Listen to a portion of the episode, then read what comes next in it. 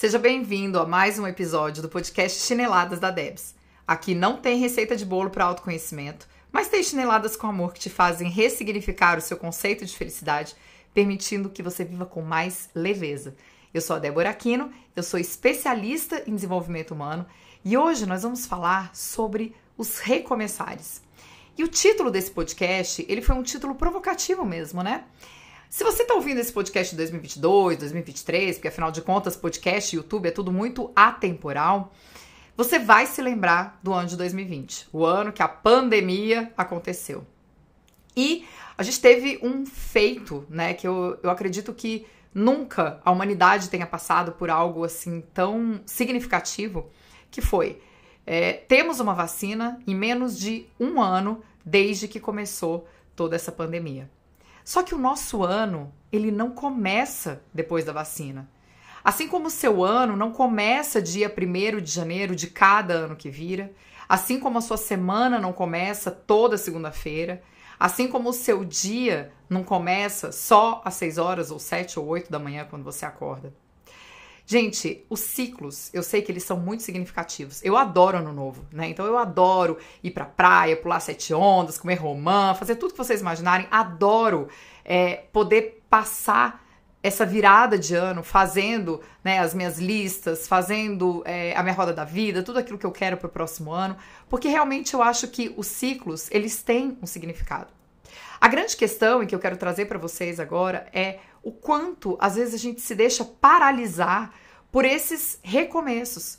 Então, quando você, por exemplo, começa a fazer uma dieta, vamos falar da dieta que é algo super tangível, né? Então, você começa a fazer uma dieta e aí você decide que você só pode começar essa dieta no dia, é, sei lá, 3 de janeiro. Por quê? Porque vai ser uma segunda-feira.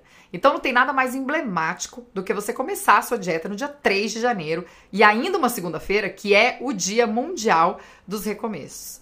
Eu quero dizer para vocês que talvez uma das vezes que eu tenha sido mais constante na minha vida com alguma coisa tenha sido quando eu fiz a minha mudança de hábitos alimentares. Eu já contei isso uma vez é, podcast que eu gravei para um, um curso com o Dr. Souto e a Sari do low carb, esqueci o, o, o Instagram dela, mas depois eu coloco aqui. É, eu comecei a fazer a low carb no dia 25 de dezembro de 2015. E eu me lembro que quando eu contei isso para as pessoas, as pessoas falavam assim para mim, mas como que você vai começar uma dieta no dia 25 de dezembro? Por que, que você não espera passarem as festas? Por que, que você não espera passar o ano novo? No dia 31 você vai beber mesmo, você vai comer um monte de coisa e tal. Deixa para começar dia 1 de janeiro.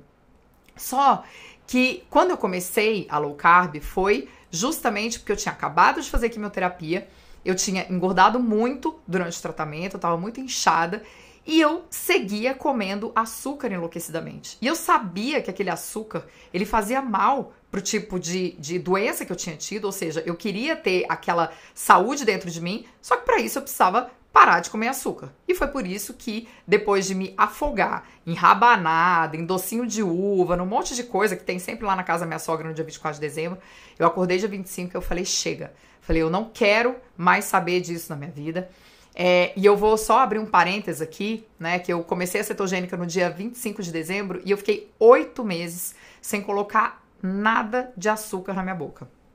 É, tem muita gente que diz, né? Inclusive eu ensino para os meus alunos, ah, caminha um milímetro por dia e tal. Mas eu, Débora, eu funciono muito bem dessa forma. Então, assim, se eu não quero beber, eu não bebo mais. Se eu não quero, sei lá, não fumo, mas se eu não quero mais fumar, eu não fumo mais. Se eu não quero mais comer açúcar, eu não como mais, né? E esse mais, ele não é para sempre. Ele era um mais até eu internalizar é, quais eram aqueles benefícios de eu não comer açúcar na minha vida. Né? E depois de oito meses, apesar de todo mundo me chamar de maluca, dizer que eu entupi todas as minhas artérias, eu consegui trazer para minha identidade aquele hábito de seguir um padrão low carb na minha vida. Então eu trouxe esse exemplo só para que vocês possam entender é, que o que muita gente está esperando talvez demore um pouco. Né? O seu ano ele não precisa começar depois da vacina. Teve muita gente que se reinventou em 2020. Um ano em que muitas pessoas foram mandadas embora, um ano em que muita gente é, não conseguiu internalizar que tinha que fazer home office, um ano em que muita gente teve que realmente assumir o papel de pai e mãe. Né? E as pessoas deixaram essa, essa, inclusive rolou um meme na internet, né, de 2020 sendo gêmeo de 2021. A gente não pode pensar, gente, que porque um ano é gêmeo do outro, a gente vai agir da mesma forma. Né? A gente precisa ter, para poder implementar as coisas na nossa vida, para poder realizar, a gente precisa ter um negocinho muito importante que é a constância. Então, todos os nossos dias, eles são iguais. Né? Ele, se você é, parar para pensar, dia 31 de dezembro e dia 1 de janeiro, são dias iguais. Talvez se você beber um pouquinho no dia 31 de dezembro, você vai acordar com um pouco de ressaca no dia 1 de janeiro. Mas eles são dias iguais. Então eu entendo que são ciclos que se encerram. Eu entendo que quando a gente tiver 80% da população vacinada, as pessoas vão comemorar, mas você não pode esperar esse dia para você começar. Você escolhe como você usa o seu tempo. A gente tem uma habilidade, né, que nos diferencia dos outros animais, que é esse pensar, que é o nosso livre-arbítrio, que é o poder de escolha. Então, essa vacina, será que não está sendo mais um ciclo que você espera chegar para você começar, para você recomeçar? Então, me conta, como que você pensa em usar o seu tempo?